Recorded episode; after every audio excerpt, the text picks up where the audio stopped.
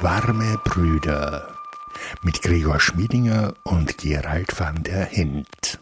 Ganz genau, und wir sitzen bei mir in meinem Studio und ich begrüße mir gegenüber den Gregor Schmiedinger. Damit ihr die Stimme erkennt, stellt er sich jetzt ganz kurz vor.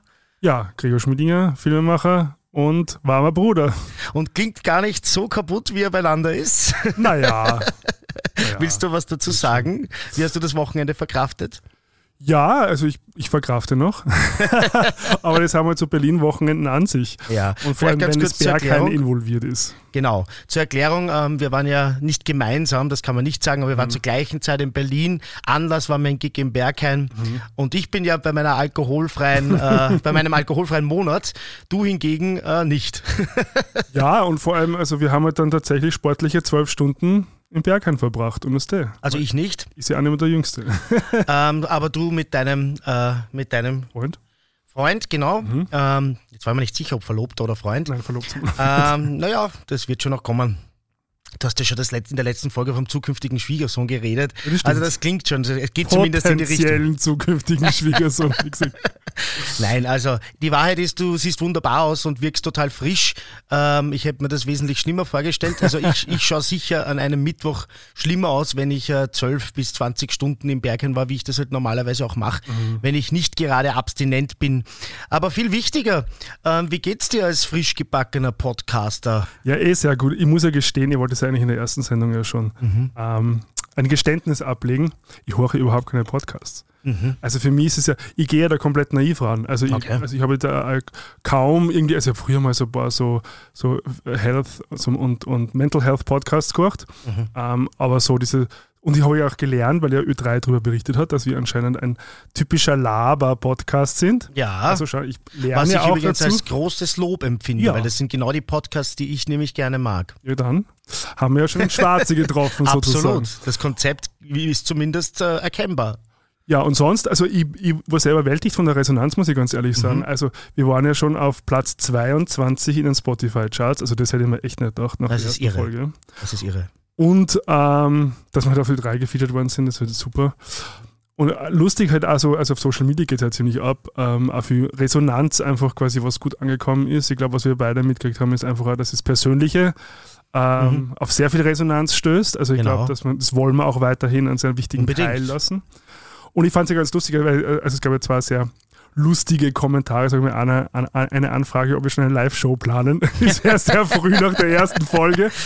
Aber der Gertschi, glaube ich, tut schon an der Dachshow basteln, an der Dachtour. So. Dachtour, ja. So. ja, ich bin ja ein Bühnenmensch. Ja, ja das stimmt. Und das ist, äh, ich, also ich mache ja nichts lieber, als mich auf eine Bühne zu stellen. Ich meine, sonst wird mir auch nicht Musiker und DJ. Mhm. Und äh, natürlich habe ich, äh, ich habe das ja mit meinem anderen Podcast, dem Meetcast, schon einmal geplant gehabt. Mhm. Ähm, aber äh, der ist natürlich ein reines Nischen Coaching-Programm für mhm. Techno-Nerds. Das heißt, der wird niemals das Potenzial haben, dass man damit, ja, in Wien könnte man das schon machen, wahrscheinlich, ja, von 50 mhm. Leuten im Ritz. Mhm. Aber äh, ähm, also das Ritz ist ein Gürtellokal, ein, ein Szenelokal in Wien für unsere Zuhörer aus der Dachregion, die sich übrigens sehr bedankt haben, dass wir diese Dinge auch immer erklären und deshalb möchte ich das auch konsequent so weiterführen. Aber ich glaube, dieses Ding könnte in, in, ein Potenzial haben, dass man wirklich sowas irgendwann einmal macht. Das ist natürlich Zukunftsmusik, mhm. ja, aber du hast vorher gesagt, 500 Follower nach mhm. einer Woche, äh, Top 22 ähm, oder mhm. nach zwei Wochen, Entschuldigung, nach einer Folge, das wollte ich sagen, ähm, Top 22. Wir haben uns ja ein, ein Ziel gesetzt, äh, sozusagen innerhalb eines Jahres eine gewisse, ein gewisses Publikum zu erreichen mhm. und wir sind auf einem sehr guten Weg. Ja, hoffen wir, dass es so weitergeht. Ja, ich bin da sehr positiv. Wir scheinen hier offenbar schon ähm, ein Bedürfnis zu treffen. Mhm. Ähm, und äh, ich, ich finde das super. Ja, also, ich habe übrigens eine skurrile Anfrage auf Instagram ja. die ich noch gar nicht erzählt habe. Okay. Weil, also man muss ja dazu sagen, der Gerald und ich haben uns vereinbart, wir, wir dürfen einfach, wenn wir uns privat treffen, nie miteinander reden, damit wir uns alles für den Podcast aufheben. Also wir begrüßen uns immer nur höflich und sonst schweigen wir uns den Rest der Zeit an. Ja, das Problem ist, man sollte sich dann auch aufschreiben, was man nicht gesagt hat. Ich glaube, wir waren genau. ja bei meinem Geburtstagsessen im, im Restaurant Motto. Ja, mhm. Also wer das nicht kennt, die Nicht-Wiener, das ist auch ein tolles Restaurant in Wien, das halt äh, in der, also in der schwulen Szene schon, oder schon als schwulen Treffpunkt galt, bevor in Wien Schwulsein überhaupt legal war, glaube ich. Also ich mhm. weiß nicht, ob okay. das jetzt historisch korrekt ist, aber zumindest in einer Zeit, wo es praktisch noch keine schwulen Lokale gab, die so deklariert waren, ob das jetzt rechtliche Gründe hatte oder nicht, mhm. weiß ich nicht. Das müsste man konfirmen. Gerne, äh, falls jemand zuhört, der mit der Geschichte Wiens hier besser belesen ist, kann in den Kommentaren ja was dazu schreiben schreiben. So, und dort saßen wir und da haben angefangen, über ein Thema zu sprechen. Und ich habe gesagt, nein, aus! das ist ein Podcasting und wir wollen diesen spontanen Moment erhalten. Und nein, eben nicht.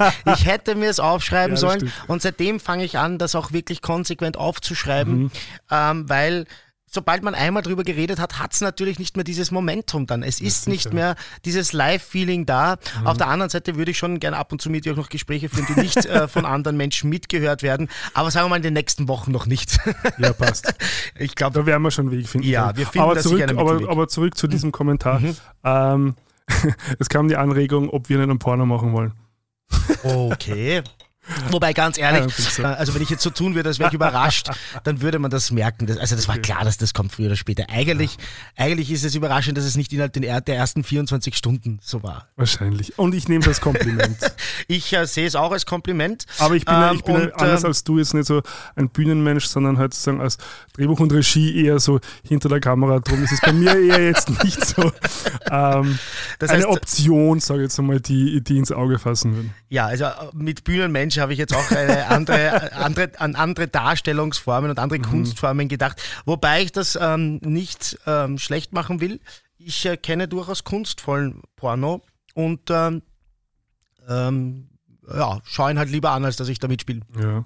Also es wäre vielleicht auch mal ein spannendes Thema, Thema Sexarbeit und Rechte für Sexarbeiter. Ja, ist auch nicht unaktuell. Mhm. Also ich werde es mir sofort notieren. ähm, weil ähm, es ja da in irgendeinem Land eine rechtliche Änderung gab und zwar als erstes Land, ich weiß Belgien, jetzt leider nicht welches, ich, es, ja, es war Belgien, glaube ich, mhm.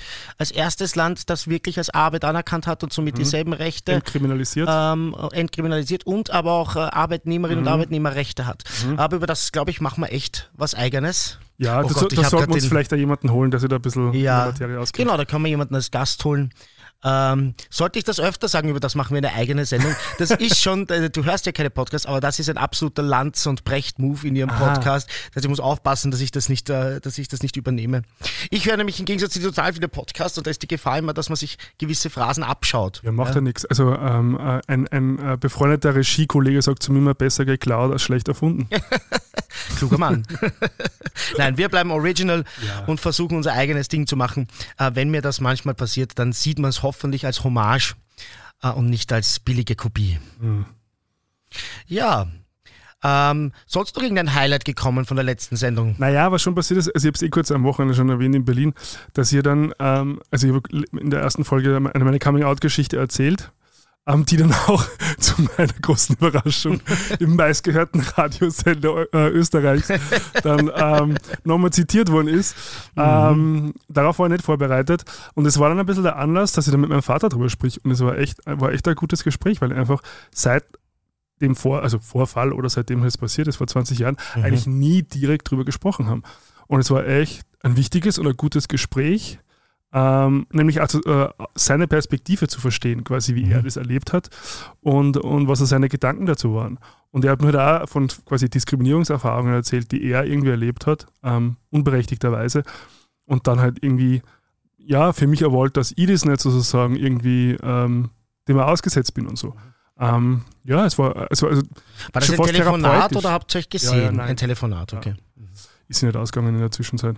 Und willst du ähm, ganz kurz sagen, wie er das gesehen hat? War das, hat sich das sehr unterschieden von deiner Version? Das gibt es ja oft, dass, äh, dass zwei Leute von derselben Situation eine Warnung ja. haben, die, die konträr entgegengesetzt ist, oder war es doch sehr nah dran auch? Ähm, na, er war einfach, er, er, hat eh gesagt, er war überfordert mit der Situation. Er hat ähm, logischerweise auch seine Zeit gebraucht, um sich damit auseinanderzusetzen. Mhm. Er hat dann auch versucht, glaube ich, also so wie es er erzählt hat, und das kann ich mich interessanterweise nicht mehr erinnern, mhm. ähm, quasi das direkte Gespräch gesucht und gefragt, ob ich jetzt homosexuell bin. Ähm, ich glaube, ich war auch in der Situation so überfordert, dass ich es dann immer verneint habe. Und, und er dann auch wieder verunsichert war. Also es war halt sehr viel Verunsicherung einfach. Mhm.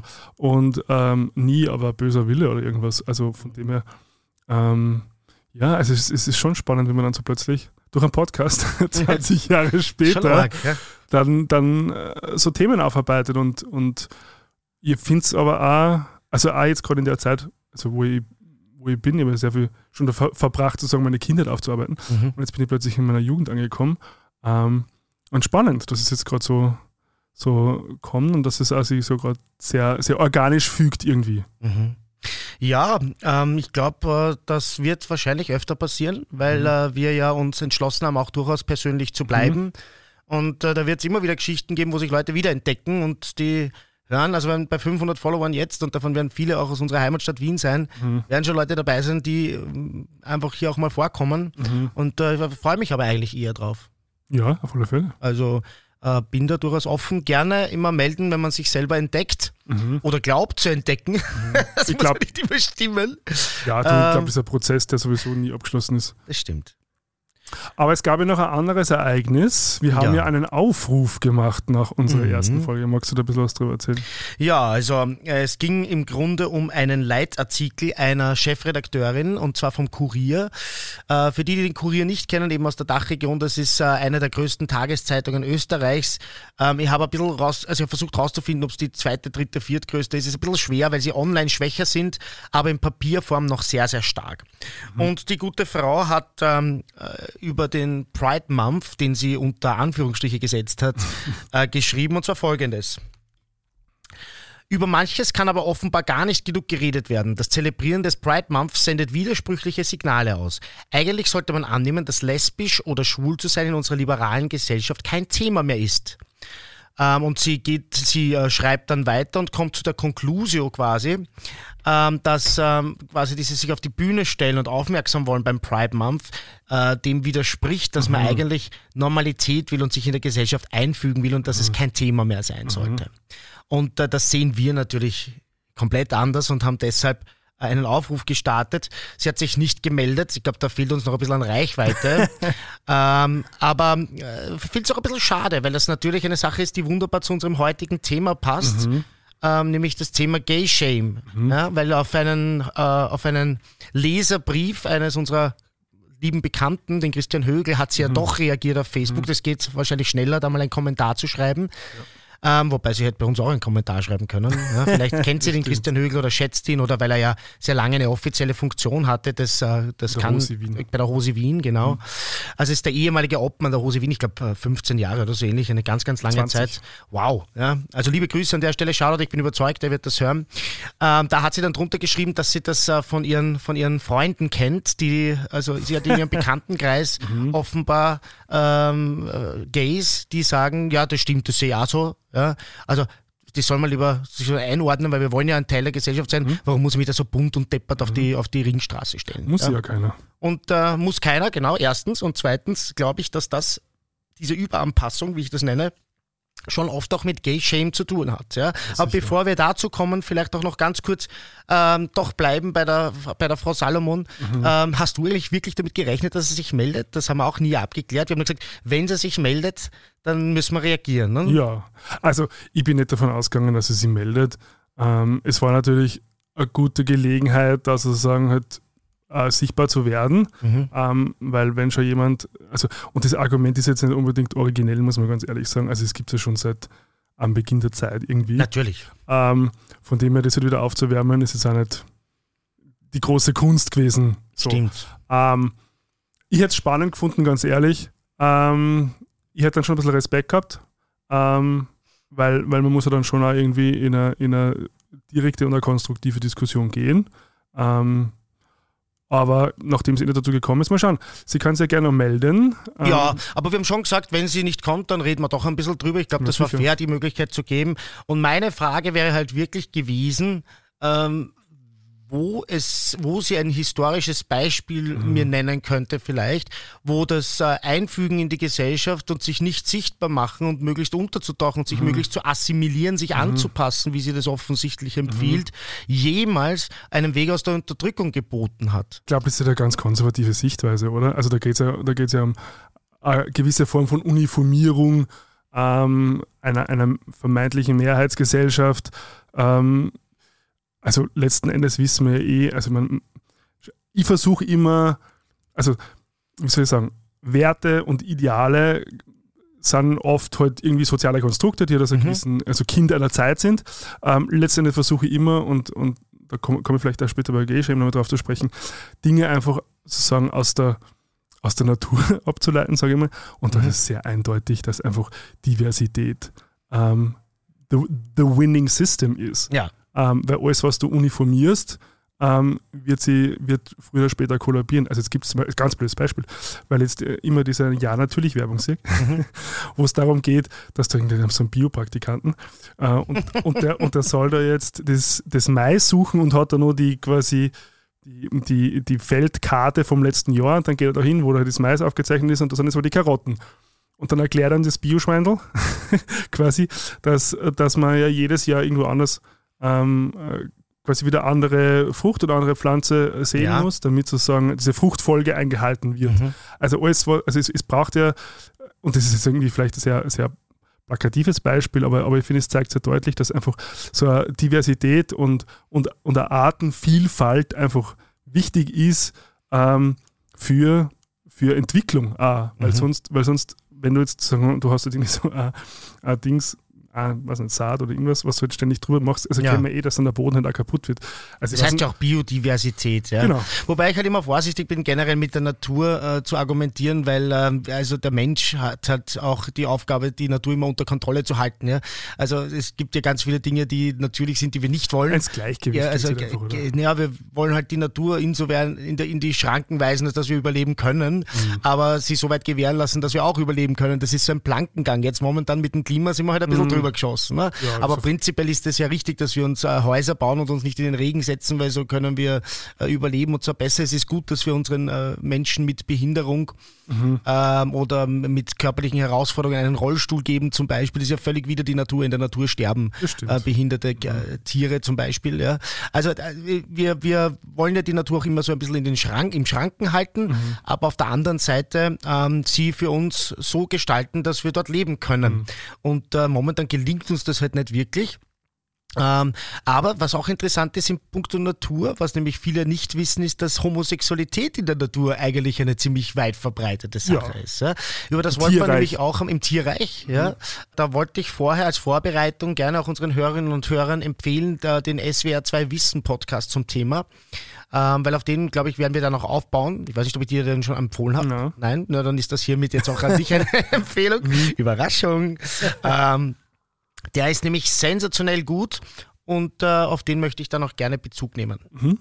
Ist wirklich weiter verbreitet, als man denkt. Ähm, und dieses Argument, äh, das ist wieder die Natur, ist nicht nur ähm, im Inhaltlich ein Blödsinn, weil die, die Natur äh, muss eben beherrscht werden vom Menschen, äh, sondern auch wirklich ein Topfen, weil es Homosexualität in der Natur oder im Tierreich, äh, in der Fauna mhm. ähm, sehr weit verbreitet gibt. Ja, Genau. Noch was zu Salomon? Frau ja, Chefredakteurin, nein, falls Sie uns doch hören, geh, machen Sie uns doch die Freude. Wir können Sie auch einfach anrufen. Wir haben so ein tolles Gerät, äh, mit dem kann man auch Menschen anrufen und live in den Podcast sozusagen hineinnehmen. Sie mhm. müssen sich gar nicht mit zwei Warmern in den Keller setzen. Wir machen das gerne auch fernmündlich.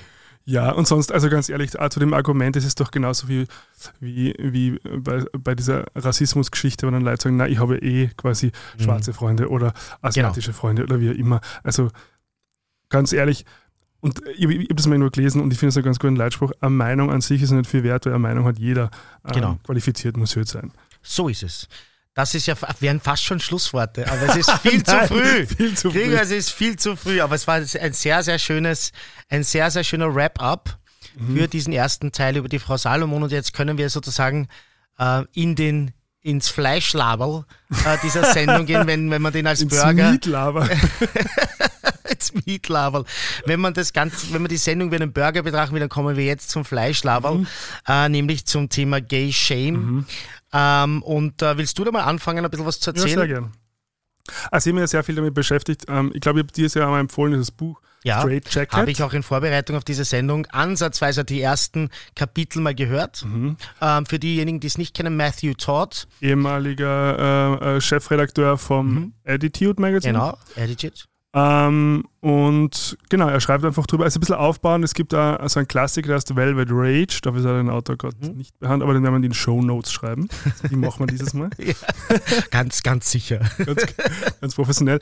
Ähm, und prinzipiell, ähm, also du warst es ja, die, die meisten Hörer wahrscheinlich nicht, ähm, dass ich jetzt die Corona-Zeit genutzt habe, ja, mich auch nochmal weiterzubilden mhm. äh, in psychologischer Beratung und ähm, vor allem über integrative Artentherapie heißt es. Da geht es also sehr viel um die Auseinandersetzung mit ähm, unterdrückten Gefühlen und, und Gefühlsanteilen. Ähm, und da haben wir uns auch sehr viel mit der Scham beschäftigt. Und die Scham finde ich ein sehr, sehr spannendes Gefühl, weil es eigentlich auch ein sehr komplexes Gefühl ist. Ähm, prinzipiell ist Scham immer nichts Schlechtes. Ähm, Scham, äh, Scham ist nämlich ein soziales Gefühl mhm. und weist uns darauf hin, wenn wir sozusagen eine soziale Norm ähm, verletzen. So. Und warum ist es wichtig, e-, evolutionär biologisch betrachtet, ist ja unser Vorteil, also als Menschen gewesen, die Kooperation. Also Survival of the Fittest wird, ist ja ein bisschen falsch interpretiert worden. Mhm. Es ist nicht sozusagen die Kraft und die äh, Stärke, die quasi ähm, das, das Individuum sozusagen zum Überleben bringt, sondern die Kooperation in einer Gruppe. Mhm. Und darum war die Gruppenzugehörigkeit für uns extrem wichtig. Mhm. Ähm, und die Scham ist mehr oder weniger ein Gefühl, die, die uns signalisiert, wenn wir riskieren, aus einer Gruppe ausgeschlossen zu werden. Mhm, und es war damals sozusagen in der, in, in, der Steinzeit mehr oder weniger ähm, tatsächlich sozusagen Lebensgefahr, wenn du von der Gruppe verstoßen worden bist. Mhm. So. Ähm, problematisch ist dann, wenn sozusagen die Scham toxisch wird und Gay Shame ist eine Form von toxischer Scham, die nämlich sagt nicht, ähm, Achtung, Achtung, du hast was falsch gemacht und ähm, quasi du musst jetzt das wieder ähm, irgendwie korrigieren oder gut machen, damit du sozusagen Teil der Gruppe bleiben kannst, sondern mhm. wenn die Scham sozusagen chronisch wird und wenn die Scham nicht auf etwas bezieht, was du getan hast, sondern etwas, was du bist, weil mhm. das kannst du nicht ändern. Und dann, und dann wird es echt problematisch und da gibt es mittlerweile auch Studien dazu ähm, und das ist auch eine gewisse Form von, von Minderheitenstress. Mhm. Also wenn du konstant darauf aufpassen musst, dich nicht zu verraten. Das kennen wahrscheinlich viele auch von unseren Zuhörern.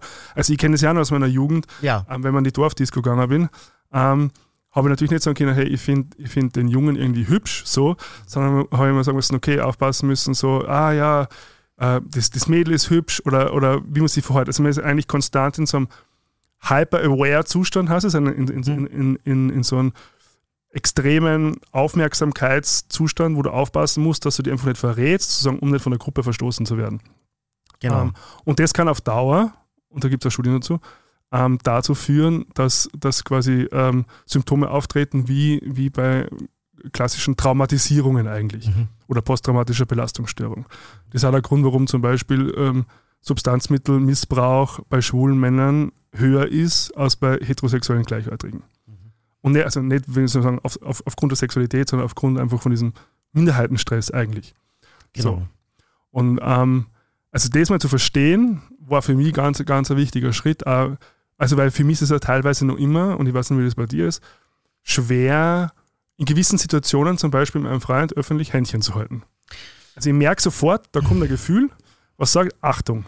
Ja. Und was mich dann so daran hindert, mit dem jetzt hinzugeben es ist halt wie eben Alltagsrassismus, Alltagssexismus, Alltagshomophobie, das sind so Dinge, die kriegst du halt auch, die sind in unserer Kultur einfach so weit äh, vertreten. Ähm, und man kriegt das mit der Muttermilch auch mit. Mhm. Ja? Und ganz egal, ob du selber schwul bist oder nicht, du übernimmst dir diese Dinge mal unreflektiert auf. Mhm. Und sie sind dann einfach im Hinterkopf da.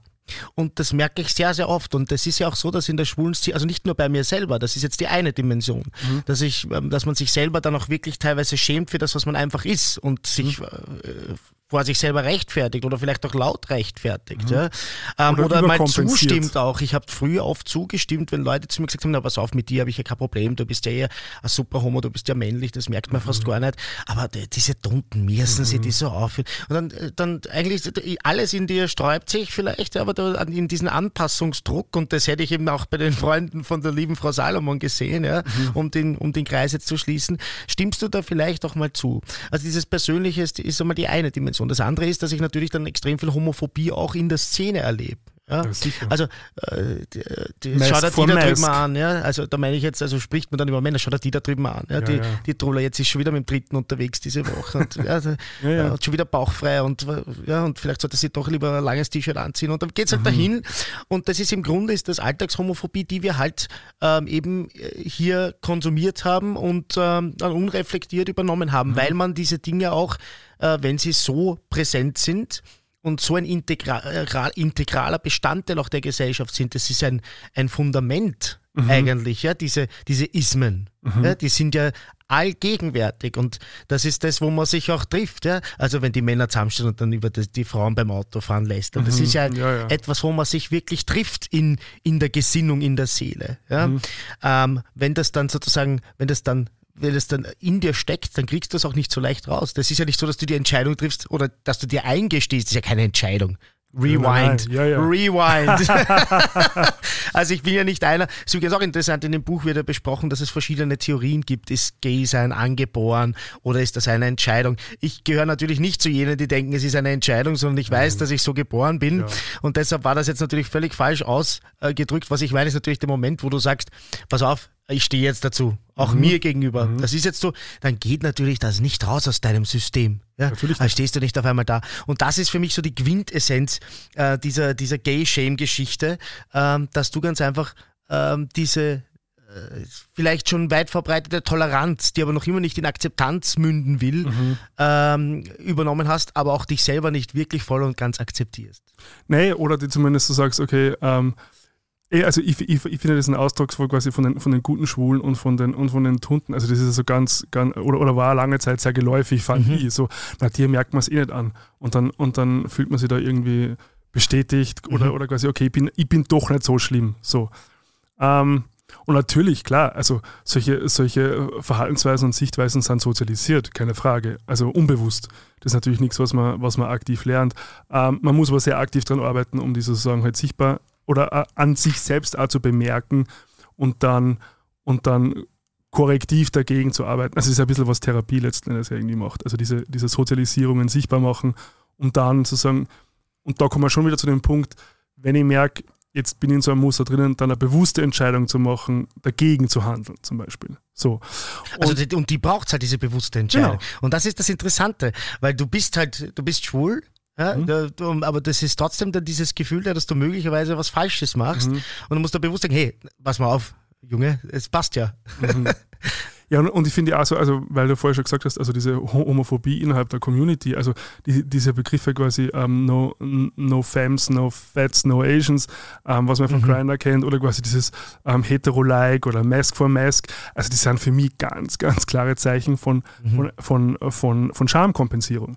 Weil du versuchst zu sagen, na, ich bin nicht so. Weil ich habe das Gefühl, ich bin quasi äh, schlecht, also weil Scham sagt ja, du bist schlecht oder du bist nicht liebenswert, eigentlich, wenn man so dr- drauf reduziert. Mhm. Ähm, und zu sagen, na, ich bin nicht so, also muss ich zumindest ein bisschen liebenswert sein. Also das sind ja so, das, äh, das sind also Überkompensierungen, die man dann für sich, eigentlich für sein eigenes Seelenheil mehr oder weniger macht, was natürlich aber auch nicht zu dem führt, was man eigentlich ähm, möchte, weil letzten Endes will jeder immer, also glaube ich, davon, davon bin ich überzeugt, Ja, ähm, Nähe und Intimität und Akzeptanz. Akzeptanz ist, äh, ist, ist sowas Wichtiges. Und das, ich erlebe das nicht nur in der, in der schwulen Szene oder in der LGBTIQ oder wie, wie weit man das jetzt erweitern will, sondern in ganz vielen anderen Minderheiten. Ja? Also äh, bei, bei äh, Ausländer, ähm, also Ausländer ist jetzt auch nicht das modernste Wort, aber ich sage es jetzt bewusst so provokant. Ja? In, der, in der zweiten, dritten Generation in Ausländer-Communities Überkompensation so weit treiben, dass das schon in Rassismus auch ausartet. Ja? Also wir, die Serben jetzt zum Beispiel, sind ja schon die guten Ausländer. Ich, wie gesagt, das Wort Ausländer verwende ich hier für Menschen mit Migrationshintergrund bewusst äh, provokant. Aber schaut euch mal die anderen an, die jetzt da daherkommen. Ja? Also ich habe das sogar jetzt schon mal über Menschen aus der Ukraine gehört, mit denen ihren großen Autos und die kommen jetzt, also ganz stark natürlich bei der sogenannten Flüchtlingskrise, ähm, wo die Menschen aus Afghanistan gekommen sind. Ja, das, äh, wir hören momentan hier gerade Kinder schreien vor unserem Studio. Jetzt habe ich Das kurz soll ich nicht was reduzieren. Man hört es auf dem Podcast wahrscheinlich gar nicht. Ähm, aber mein Studio hat ja, ist ja vor einer Straße und da spielen offenbar gerade Kinder. Mhm. Ähm, genau, die Tür ist noch nicht schallgedämmt. aber auf dem Podcast wird man es vermutlich nicht hören.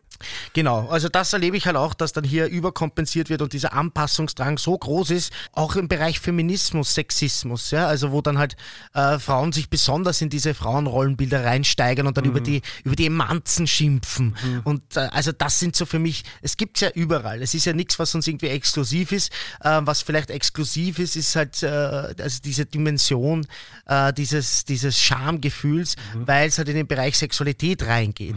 Ja, das hast du natürlich in anderen bei anderen Themen nicht. Naja, und vor allem, weil es einfach so, also an den, an den Kern des Seins geht letzten Endes. Mhm. Ähm, und was auch, also was er der Method Todd ausschreibt im Buch, und das fand ich schon, also es hat mir dann irgendwie so geholfen, das nur mal viel klarer zu sehen ist, ähm, und warum das Thema für gerade bei Jugendlichen einfach so wichtig ist, weil wenn du jetzt zum Beispiel ein Jugendlicher bist, sozusagen, der aus einem Elternhaus kommt mit, mit Migrationshintergrund, dann kommst du heim und sozusagen angenommen, du wirst jetzt irgendwie gemobbt in der Schule dafür, dann kommst du heim zu Eltern, die so sind wie du. Mhm. Wenn du da drauf kommst, du bist schwul, bi, lesbisch, trans, inter oder queer oder wie immer, Richtig. kommst du heim und du hast halt einfach per Definition heterosexuelle Eltern.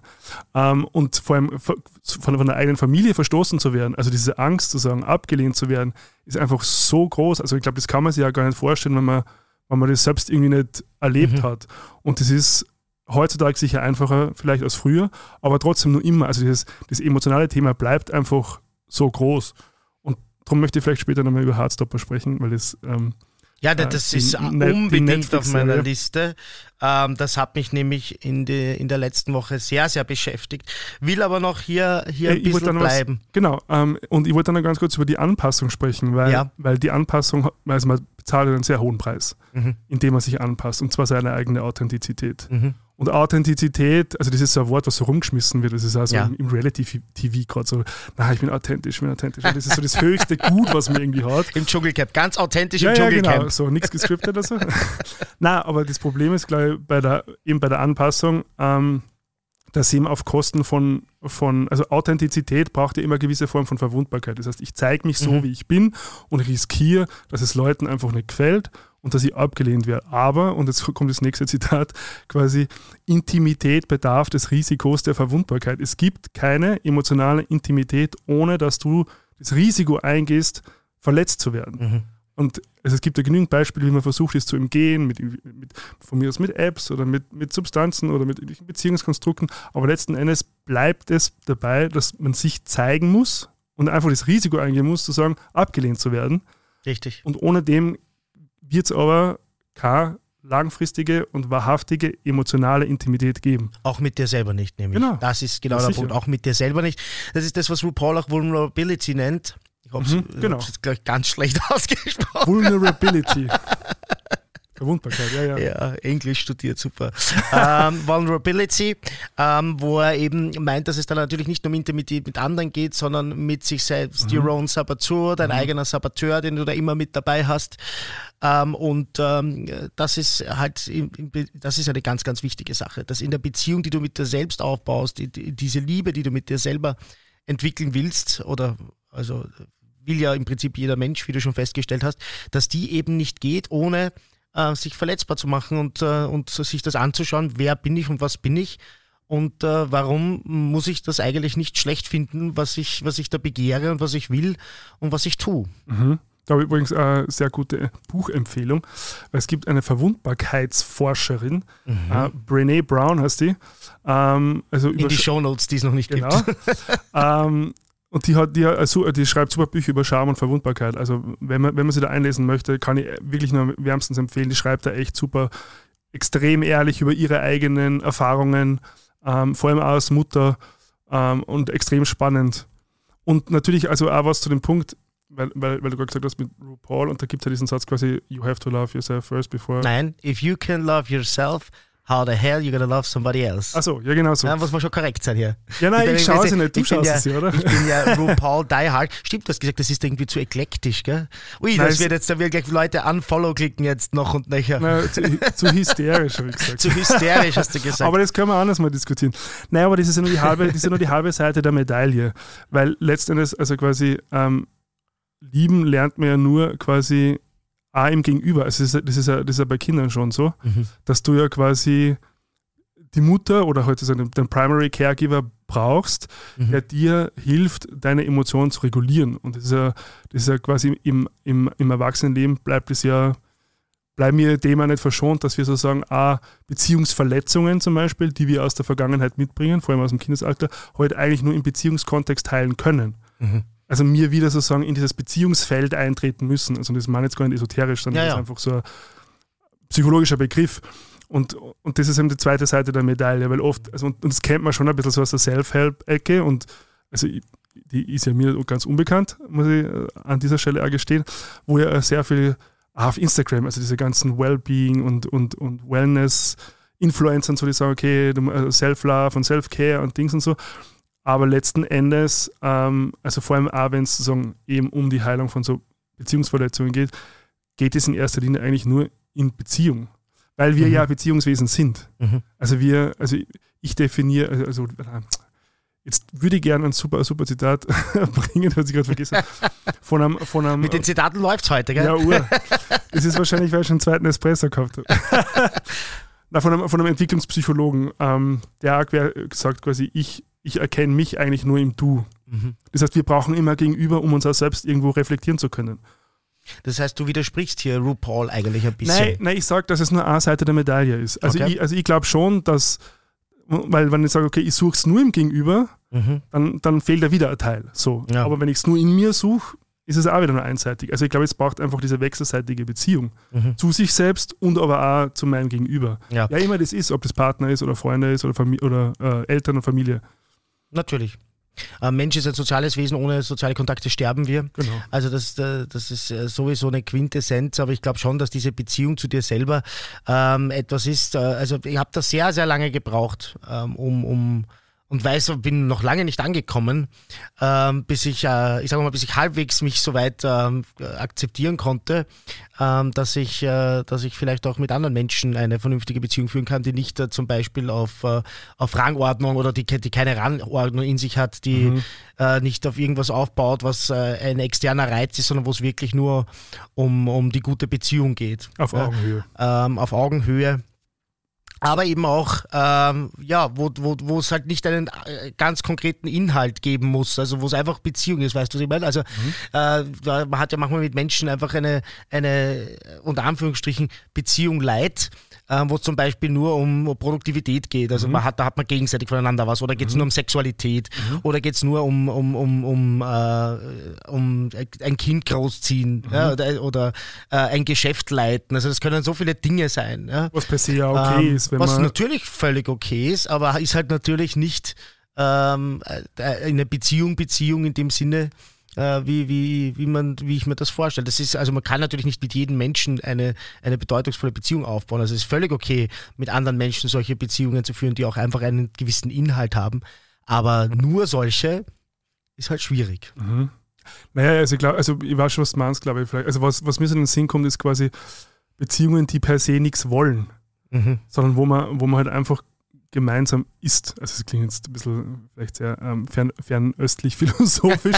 naja, aber ich mag das schon irrsinnig gern und für mich ist es auch so ein Zeichen. Also ich kann mit meinem Freund einfach in einem Raum sein und mal jetzt eine Zeit lang nichts sprechen und, ich das, und überhaupt fühlt nicht, sich äh, richtig, also richtig du angenehm Ich bin extrem äh, vorsichtig und äh, allergisch gegen so esoterische Geschichten und mhm. so weiter. Ich finde, das ist es überhaupt nicht in dem Fall, sondern das ist eine der schönsten Dinge die, und Erfahrungen, die man machen kann, wenn man äh, mit jemandem wirklich eine aufrichtige Beziehung hat, dass man auch mal nichts machen kann, dass man sie mhm. anschweigen kann. Mhm. Äh, und das finde ich in dem Fall überhaupt, also weder kitschig noch fernöstlich, noch, wobei das auch nichts Schlechtes ist, ja, ja. Ähm, aber auch nicht esoterisch, weil das schwingt ja da immer ein bisschen mit. Mhm. Also das halte ich ganz einfach für, für eine Wahrheit. Ja. Also das, das ist ja auch so, ist eine ganz gute ähm, Probe, wenn man mit jemandem sozusagen in, in, wenn man sich näher kommt mhm. mit jemandem, dass man das einmal probiert. Ja? Mhm. Äh, weil, weil wenn man immer halt irgendwie was Externes braucht, dass die Zeit vergeht oder dass man sich nicht am Nerv geht, mhm. dann äh, ist vielleicht äh, fehlt eine Dimension. Mhm. Ja, also das, das würde ich auf jeden Fall so unterschreiben. Ja, sehe definitiv so, ja. Ähm, für alle, die das Buch auch lesen wollen, ich glaube, wir haben es zwar vorher schon mal gesagt, das heißt Straight Jackets. Ähm, das ist ein tolles Wortspiel, nämlich auch, weil es mhm. genau das trifft. Das wollte ich eben gern noch erwähnen. Ähm, funktioniert auf Deutsch halt nicht. Die Zwangsjacke heißt dann auf Englisch Straight Jacket und Straight steht dabei ähm, für, für Heterosexualität. Also das ist wunderbar. Und das wollte ich erwähnen, äh, wer so lesefaul ist wie ich, es gibt es auch als Hörbuch. Äh, der Autor liest selber und liest das ganz, ganz toll ähm, und äh, kann das nur empfehlen, sich das wirklich reinzuziehen. Genauso wie die Serie Heartstopper mhm. ähm, auf Netflix, ähm, die wir uns für heute auch aufs Programm geschrieben mhm. haben und vorgenommen haben. Machen wir klar, ähm, ich würde auch sagen, ich wäre schon bereit, weil das hat meine Woche wirklich versüßt. Also ich habe die, erst die ersten zwei Folgen geschaut. Die ersten zwei? Ja, okay. ähm, aber ich habe mir gedacht, das reicht, weil wir wollen ja eh nichts spoilern. Ja? Also das ist vielleicht sogar besser.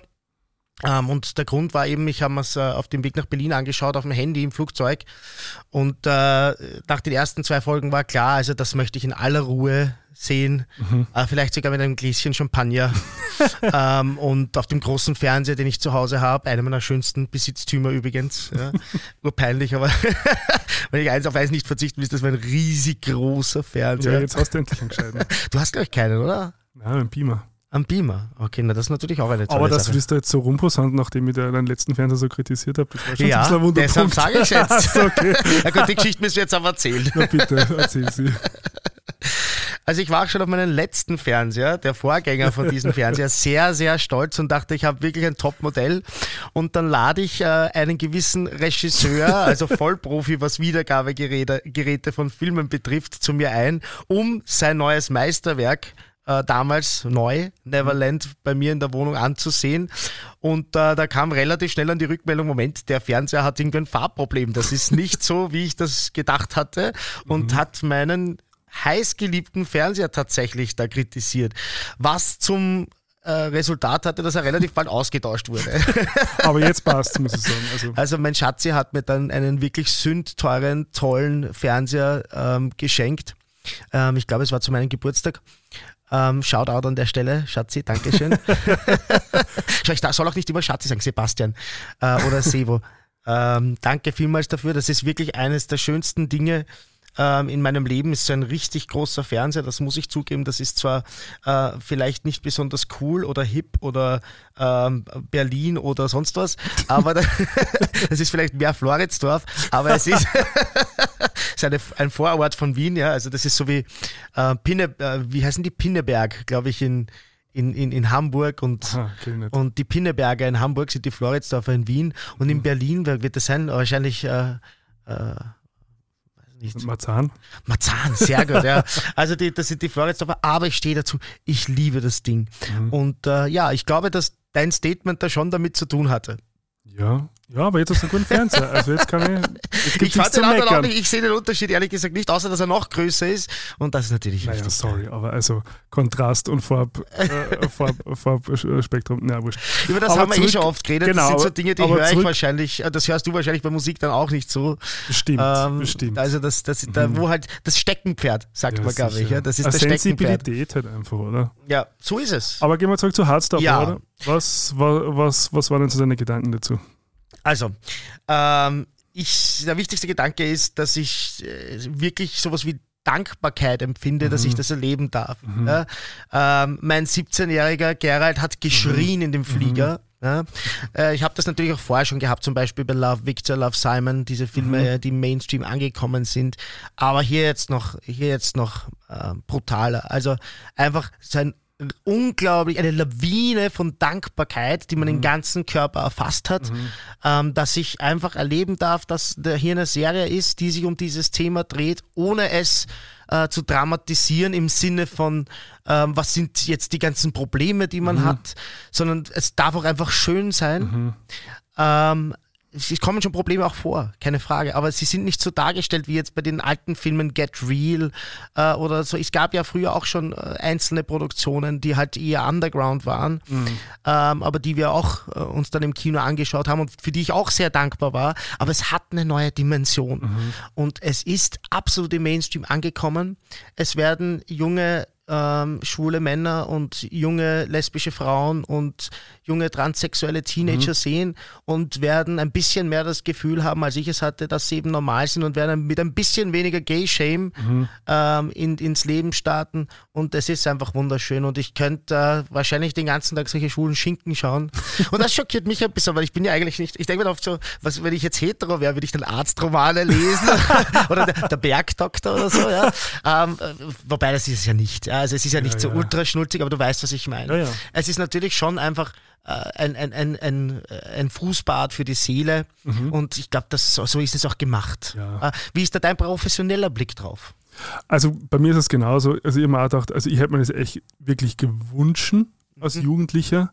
Ähm, so, so, so eine Vorlage, an der man sich selbst irgendwie reflektieren kann ja. und schauen, ähm, weil es kommt nicht eh, wie du sagst. Also ich finde, was hast du Euphoria geschaut? Die HBO-Serie? Ja, die erste es ist halt, Season es ist halt so, es ist so das Anti-Euphoria, finde ich. Mhm. Euphoria ist halt extrem hart. Also da geht es ja. viel um Drogen, da geht es viel um Online-Sexualität, ähm, Pornos, ähm, diese ganzen Themen, die, keine Frage, auch ihre Berechtigung haben, die da sind und mit denen man umgehen muss.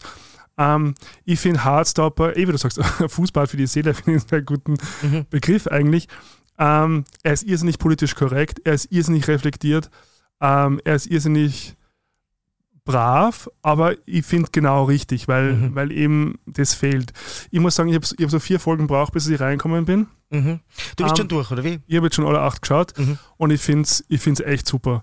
Um, vor allem, weil er da so Vorlagen bietet, wie du mit gewissen Situationen umgehen kannst. Mhm. So, um, zum Beispiel, also, es kommt ohne jetzt groß was zu spoilern, aber es kommt äh, später noch eine Szene, wo jemand mit jemand anderen sozusagen halt dem sagen muss, quasi, dass er halt nicht so fühlt wie die andere Person. Mhm. Und alleine das zu sehen, wie man quasi sowas verbalisieren kann, mhm. auf eine respektvolle Art und Weise, ohne dass man das jetzt irgendwie ähm, schlecht machen muss oder indem man das sozusagen jemanden ignoriert oder wie auch immer, finde ich einfach schon so extrem viel wert. Und was ich auch super finde, also ich habe dann ein bisschen Hintergrund recherchiert, dass dann zum Beispiel natürlich äh, Trans-Charaktere von Trans-Schauspielern gespielt werden oder Schauspielerinnen in dem Fall. Ähm, also die nehmen es halt irrsinnig ernst, auch ja. Repräsentanz sozusagen, ähm, auch wieder, wenn möglich, äh, an, an eben Minderheiten zu geben was übrigens die, diese Woche auch ein, ein Tom Hanks. Ich habe es notiert als Thema, das ich ja. heute noch ganz kurz rannehmen will. Ich finde es vor allem spannend, weil ja du Regisseur bist und mhm. ich glaube, die Hauptrolle in deinem Film hat ja ein heterosexueller Mann gespielt. Deshalb genau. wollte ich dich dazu fragen, mhm. aber das ist nochmal ein Spoiler. Schau, wir spoilern schon. äh, nicht Spoiler, wie nennt man das? Cliffhanger. Cliffhanger. Das ist ein Cliffhanger mhm. ähm, und äh, darauf werde ich später noch zu, ja. zu reden kommen. Ähm, noch ganz kurz zurück, eine Sache, die ich noch mhm. unbedingt einbringen wollte äh, bei Heartstopper ist, ähm, ich habe eh vorher schon den Film äh, Get Real ähm, erwähnt. Es gab dann einen zweiten ganz großen, der war nur ein Jahr früher oder so ähnlich. Mir fällt der Name nicht ein. Äh, Schande über mein Haupt. Ich hätte das vorher, ähm, sagt man Schande über mein Haupt? Nein, Asche auf mein Haupt, oder? Schande über mich. das ist das mit diesen Redewendungen. Ui, das ist immer gefährlich. Ähm, wie dem auch Schande sei. ist aber schon wieder die Scham, gell? Ja, ja, da sind wir schon wieder. ähm, äh, ähm, aber auch zum Beispiel Queer as Folk und da rede ich jetzt mhm. von der ganz, ganz ersten englischen, weil die amerikanischen habe ich nie geschaut oder britischen. Ähm, und das war eben, und da finde ich, wird der Unterschied, wie sich die Zeiten dann doch gewandelt ja, haben, ja. sichtbar. Mhm. Da waren eben die ersten Erfahrungen von so jungen Teenagern waren immer auf irgendwelchen Toiletten, auf öffentlichen mhm. Toiletten oder in irgend, vor irgendeinem Lokal auf der Straße kommt ein viel älterer Mann und schleppt die ab. Ja, ja. Dass du jetzt da in diesen Filmen Intimität hast und Normalität in einer mhm. Schule und du hast dann den Counselor, der selber schwul ist und der sagt, mhm. na, wie ist, hast du jetzt schon einen Boyfriend oder nicht? So, dass mhm. diese Normalität, das hat sich extrem gewandelt und das ist wunderschön. Das ist etwas, das, das ich wirklich ähm, appreciate, weil es eine Realität ist, die ich als Teenager nicht erlebt habe. Bei mir war das genauso. Ja. Mhm. Also war ja auch die Zeit vor Internet bei mir. Mhm. Ja, ich habe mich im Bus gesetzt und bin in irgendein wirklich grindiges Schwulenlokal gefahren, damals noch mit Gesichtskontrolle. Ja, die Tür war verschlossen, da Aha. ging die Klappe auf. Dann hat dich jemand angeschaut, dann bist reingegangen und da waren natürlich hauptsächlich Männer, die viel zu alt waren für dich. Mhm. Also ich will jetzt nicht Ageism betreiben und, und finde das auch wirklich völlig okay, ähm, wenn, wenn ältere Männer mit jüngeren Männern was haben und so weiter. Da könnte man auch wieder eine eigene Sendung drüber machen, Richard.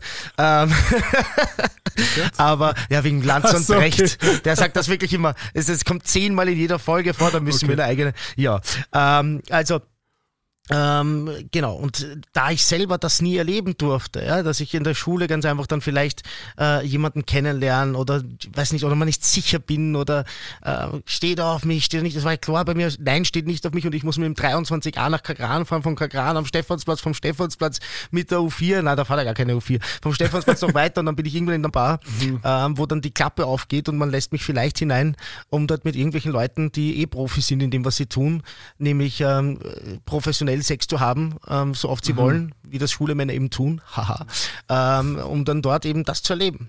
Ja. Und äh, also was ich aber aber so schön finde, ist, dass einfach diese, ich, ich glaube, wir haben in der, in der letzten Folge darüber gesprochen, so diese, diese ähm, Erfahrungen, die man so als Jugendlicher macht, so dieses erste Mal Händchen halten und dieses, und was ist nicht schön, ich glaube, es passiert ja auf einem Comic, wenn, mhm. ich, wenn ich mich nicht irre, und auch diese, diese schön sozusagen, ähm, visuellen Elemente, wo sie dann immer visualisieren, so dieses der Moment, wo dann jemand merkt, okay, er hat Gefühle für das Gegenüber oder der Moment, wo es dann so knistert beim ersten Mal berühren und so. Und ich finde, das schafft diese Serie irrsinnig schön und für mich war es, glaube ich, auch ähm, einige korrigierende Erfahrungen, auch wenn es jetzt nicht sozusagen gelebt waren, sondern nur ähm, audiovisuell sozusagen konsumiert werden. Trotzdem so korrigierende Erfahrungen für, mein, für meinen inneren Jugendlichen, der das eben nicht gehabt hat. Ähm, und trotzdem gehen sie aber, eh wie du sagst, also es ist nicht alles, äh, wie sagt man, Sonne, Sonne, Sonne, Wonne, Eitelschein? Nein, wie heißt es? also mit Redewendungen geht heute gar nichts. Nein, ich glaube, ich glaub, der Kaffee lässt es noch. Ähm, Sommer, Sonne, Sonnenschein, oder? Ist es einfach? Ja. ja. Genau. Ähm, ähm, ziehe ich mir furchtbar gerne rein. Da gibt es einen Reim. Sonne, Sonne, Sonnenschein ziehe ich mir furchtbar gerne rein. Meinst du das? Wahrscheinlich. also nein. Auf alle, Fälle, auf alle Fälle werden ja auch sozusagen Themen wie, wie Mobbing, also Bullying und so, ähm, genauso angesprochen. Mhm. Und, ähm, und, und schön dargestellt auf irgendeine, also und vor allem auch, und man darf nicht vergessen, also das ist jetzt nicht irgendwie ähm, eine Arthouse-Produktion, die in Cannes laufen genau. soll, sondern das ist ja eigentlich für Jugendliche ähm, konzipiert ähm, und ist ja vom Regisseur von ähm, Doctor Who, mhm. habe ich äh, recherchiert, und die Trans-Schauspielerin, also die, ähm, äh, die jetzt auch bei, beim neuen, bei der neuen Staffel Doctor Who mitspielt. Also auch so, mhm. wo es dann so, so Überschneidungen gibt. Gefällt, gefällt mir sehr gut. Ja, dringende Empfehlung mhm. ähm, für alt und jung. Mhm. Es ist äh, ähm, Balsam für die Seele, egal ähm, welche, welcher Altersgruppe man angehört, egal welchen Buchstaben von LGBTIQ plus man sich selber zugehörig fühlt. Es ist wirklich ein absolutes Träumchen. Und falls es hier Gegenmeinungen gibt, würde ich mich auch freuen, diese zu hören. Ähm, ich glaube aber, es ist gar nicht so kontroversiell wie eben dieses zweite Ding oder das letzte, das sich heute wahrscheinlich ausgehen wird, nämlich die Tom Hanks Kiste. Ne? Ja. Weil da lese ich halt schon sehr, sehr unterschiedliche Meinungen. Und mhm. ich muss sagen, dass die meisten Meinungen, die ich lese, ja schon in die Richtung gehen, ja, der Tom Hanks ist ja durchgeknallt, weil ähm, der soll ja gefälligst äh, das spielen, was wir ihm aufschreiben. Ähm, und äh, er muss ja auch nicht Krebs haben, um einen Krebskranken zu spielen. Wie siehst du das? Na, ich sehe das schon eher so wie Tom Hanks, also dass man einfach sozusagen Minderheiten oder marginalisierten Gruppen einfach die Chance gibt, sich selbst darzustellen, mhm. wenn es die Möglichkeit gibt. So, also es, es, muss natürlich nicht auf Biegen und Brechen sein. Ja. Ähm, und also es kommt dann immer dieses Totschlagargument, ich muss ja kein Mörder sein, damit ich ein Mörder spiele. Genau. Ähm, darum geht es aber auch gar nicht. Sondern es geht darum, dass ähm, eine Transperson oder ein schwuler Mann oder eine lesbische Frau einfach mehr sozusagen gelebte Erfahrungen mit in eine Rolle reinbringen kann. Und das hat der Tom Hanks ja angesprochen, mhm. um es einfach authentischer darzustellen und mhm. quasi das einzufordern, äh, in einer Zeit, die sich weiterentwickelt hat, also im, mhm. im Gegensatz zu Philadelphia, also da, da, da, darauf referenziert er es ja. Wie viele Jahre liegen da dazwischen? 30 wahrscheinlich, gell? War das in die 80er, 90er? Ich weiß gar nicht. Mhm, aber ähm, sehr lange. Immer, genau. Ähm, Finde ich vollkommen okay. Ähm, und ich bin jetzt sozusagen der Meinung, wenn ich jetzt die Möglichkeit habe, äh, zum Beispiel eine Transperson ja. äh, zu casten für eine Transrolle, ähm, dann mache ich das. Aber, aber darf ich jetzt dann ganz das, provokant ja nicht, fragen? Ja, weil, eh. Und, also der Simon ist ja, liebe Grüße, schaut an der Stelle, ähm, ist ja, spielt ja deinen äh, Hauptdarsteller, mhm. äh, also deinen schwulen äh, Protagonisten. Mhm. Ähm, deinen Hauptdarsteller, der ist der Hauptdarsteller und spielt einen schwulen Protagonisten und ist ja selber, so viel ich weiß, ich möchte ja nicht seine Sexuality assumen, aber ich glaube, er definiert sich selber als heterosexuell. Mhm. Wieso ist dir das passiert? Naja, naja weil wir sozusagen, also für mich war das schon so, dass ich, hätte ich die Möglichkeit gehabt, ja. jemanden, der zum Beispiel jetzt ähm, genauso gut gewesen wäre wie der Simon und aber schwul gewesen wäre, hätte ich mich wahrscheinlich eher für den entschieden, weil er sozusagen eben diese gelebte Erfahrung mehr mitbringt, um das in der Rolle wieder darzustellen. Jetzt haben wir in Österreich eine sehr limitierte Auswahl an Schauspielern mhm. in dieser Altersgruppe. Okay. Gibt es kaum welche, die wirklich Filmerfahrung haben. Mhm. Also man muss sagen, der Simon war äh, 17 okay. dem Zeitpunkt, wo ja. wir gecastet haben. Ähm, und in der Zeit ist es so, also Filmproduktionen dauern ja immer so zwischen drei bis fünf Jahre. Mhm. Und wenn, wenn, jetzt, wenn, wenn jetzt jemanden hast, wie zum Beispiel der Simon, wenn der Film rauskommt, dann ist er schon wieder 1920. Das heißt, dann ist er eigentlich aus der Gruppe schon wieder raus und für die nächste Produktion die wieder in 17 Jahren sucht, die muss wieder von vorn beginnen. Mhm. Weil wir nicht so eine, so eine, so eine Maschinerie haben wie es Hollywood. Also Disney. Ja, wobei das ja dort auch so ist. Ich denke mir auch bei diesen College-Filmen, Mann, du bist doch 30. Du ja, spielst jetzt den 15-Jährigen, aber siehst aus wie 30. Ja, also das Problem ist, ist offenbar. Phänomen. Ja, Die reden dann auch noch super gescheit dazu. Ja. Das hat sie besser gemacht. Aber es war bei euch in der Vorbereitung auf diesen Film, war das Thema? Ja, ja, klar, natürlich. Habt ihr das besprochen? Ja, ja, also für mich war das natürlich ganz okay. klar. So. Und äh, die Entscheidung fiel also, weil es einfach äh, niemanden gab, der in gleichem Maße geeignet war. Na, ganz einfach, weil der Simon der Beste war. Und darum Okay. sage ich, wenn es die Möglichkeit gibt, Mhm. und natürlich muss die schauspielerische Leistung sozusagen Ja. immer an erster Stelle stehen. Aber wenn ich die Möglichkeit habe, jetzt sozusagen jemanden aus einer marginalisierten Gruppe die Möglichkeit zu Mhm. geben, natürlich mache ich das. Mhm. Also das ist mein Zugang. So. Und es ist aber auch schwierig. Also ich kenne äh, äh, am Re Regisseur, die dann halt irgendwie äh, einen Film machen wollen mit, mit, mit Transpersonen und dann aber niemanden finden. Und es war ja das große Thema mit der, mit der Charlotte Cohen, äh, Scarlett Johansson. Ja, Halt, also mit den Wortdrehern. Ähm, weil die hätte ja auch eine Transperson spielen sollen ja, und die hat dann ja abgelehnt. Ähm, weil, weil, das, Okay. weil das damals ja schon dann sozusagen in dieses Bewusstsein gekommen ist. So, Mhm. jetzt kann man, jetzt, jetzt kann man einen Riesenfass aufmachen. Da geht's ja um, das, da geht, da geht's genau, um Quoten, ein und da unglaubliches geht's Feld um Dings. gerade, ja. Ähm, und, und, da, und, und da gibt es viele sehr differenzierte Meinungen dazu. Ich finde es prinzipiell einmal okay, zu sagen, jetzt Leuten eine Chance zu geben, die einfach früher systematisch keine Chance gekriegt haben. Warum nicht? Ja. Ähm, und wenn das Pendel jetzt einmal halt vielleicht ein bisschen zu weit ausschlägt, dann schlägt es ein bisschen zu weit aus und dann wird es wieder einpendeln. So. Prinzipiell bin ich aber schon für Chancengleichheit und ähm, einfach Leuten Möglichkeiten zu bieten, die einfach früher keine Möglichkeit gehabt haben. Und es war tatsächlich so. Und da gab es auch die Kampagne ähm, Act Out von, Ja, von österreichischen und deutschen ähm, Schauspielern und Schauspielerinnen, die sich Ja. als homosexuell oder bisexuell oder lesbisch geoutet haben, mhm. ähm, als Kollektiv Mhm. und ihre Geschichte erzählt haben, dass wenn du zum Beispiel ähm, eine lesbische Frau bist oder eine lesbische Schauspielerin in Deutschland, dass du ganz schwer zum Beispiel Mutterrollen kriegst, Mhm. weil man das nicht zutraut. So. Interessant. Also das sind schon so Sachen, die man dann Mhm. irgendwie mal hinterfragen muss und aufbrechen muss irgendwie. Ähm, und, und das fun funktioniert halt genau über solche Diskurse. Und da wird es halt die eine Wahrheit geben. Das, das glaube ich nämlich auch. Also ich glaube, man merkt es eh schon, an, weil ich bin da wirklich interessiert und stelle dir diese Fragen jetzt nicht nur, um den Podcast am Laufen zu halten, sondern weil es halt die Tatsache ist, und das darf auch mal sein, Mhm. dass ich mir da noch keine abschließende Meinung äh, zumuten will. Und ich, ich möchte mich da gar nicht festlegen. Ja. halt. Ich finde, da haben beide Seiten momentan ganz gute Argumente. Auch äh, was Tom Hanks betrifft, das war natürlich vor, vor, vor ich sage jetzt einfach mal 30. Ich bleibe jetzt bei der Zahl 30, Mhm. ob sie stimmt oder nicht. Äh, vor 30 Jahren, weil da war das bestimmt so, dass ein, ein Schauspieler, äh, der nicht so etabliert gewesen wäre wie Tom Hanks, die Rolle vielleicht nicht angenommen hätte, äh, weil, das, weil der möglicherweise seine Karriere riskiert hat, weil er einen schwulen, ähm, HIV-positiven Mann spielt. Ähm, und man hat da einfach so ein Kaliber gebraucht auch.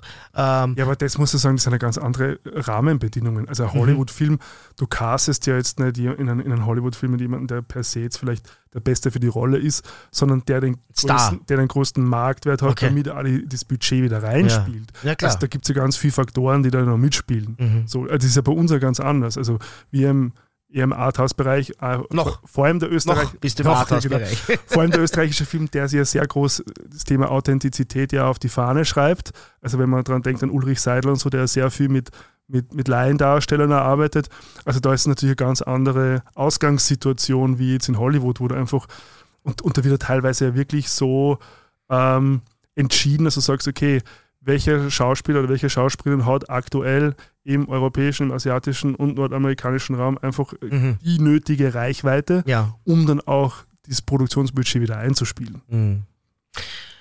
Also, ich, ihr merkt schon, wir kommen da jetzt auf keinen grünen Nenner, müssen wir auch nicht. Müssen wir auch nicht, genau. Ähm, ich finde wirklich, das ist eine Diskussion, die aber geführt werden soll und ich Mhm. freue mich darauf, dass das äh, noch viele ähm, dass es noch viele Möglichkeiten geben Mhm. wird. Ich bin überzeugt, dass noch viele Schauspielerinnen und Schauspieler ähm, hier absagen werden, zusagen werden, dass das debattiert werden wird. Und ich freue mich drauf, weil ähm, ich, wie gesagt, ich kann beiden Seiten da einiges abgewinnen und will mich da nicht festlegen. Und das schlägt ja auch die Brücke, dieses Thema, zu anderen Dingen, wie du gesagt hast, eben auch in der Musik. Ja?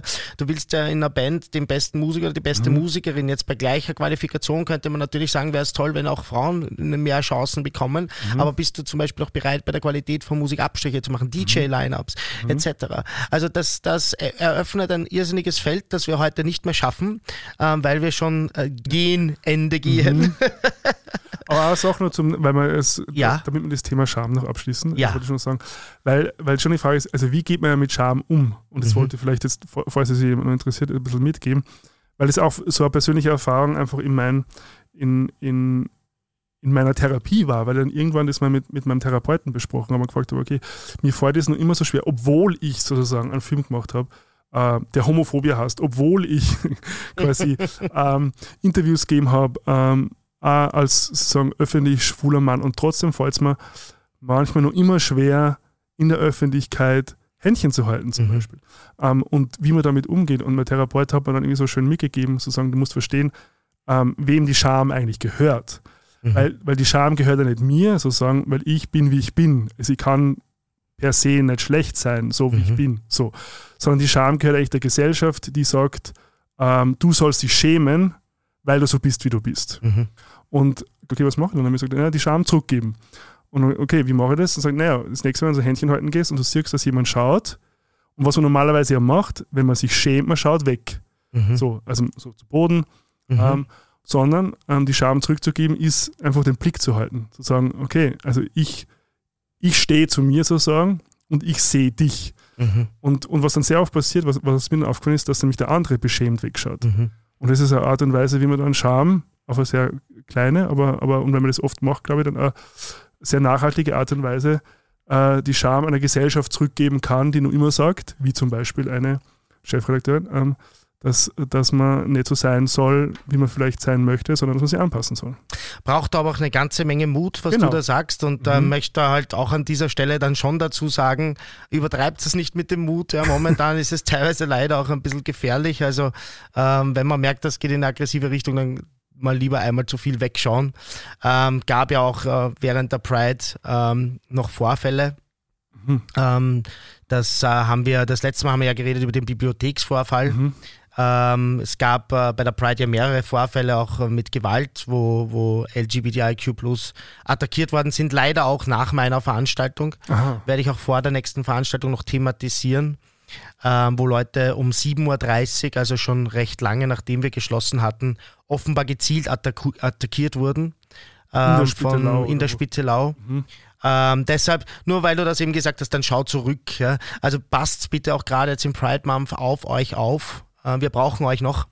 Äh, wir brauchen Leute, die das hören. Äh, wir lieben euch. Und ähm, ja, ähm, ich, ich weiß schon, hat jetzt nichts mit dem zu tun, was du sagst. Wollte, ich stimme dir hundertprozentig zu. Ja, es ist mir nur gerade eingefallen und das ist etwas, was ich heute eigentlich noch sagen wollte und was ich nicht notiert hatte. Mhm.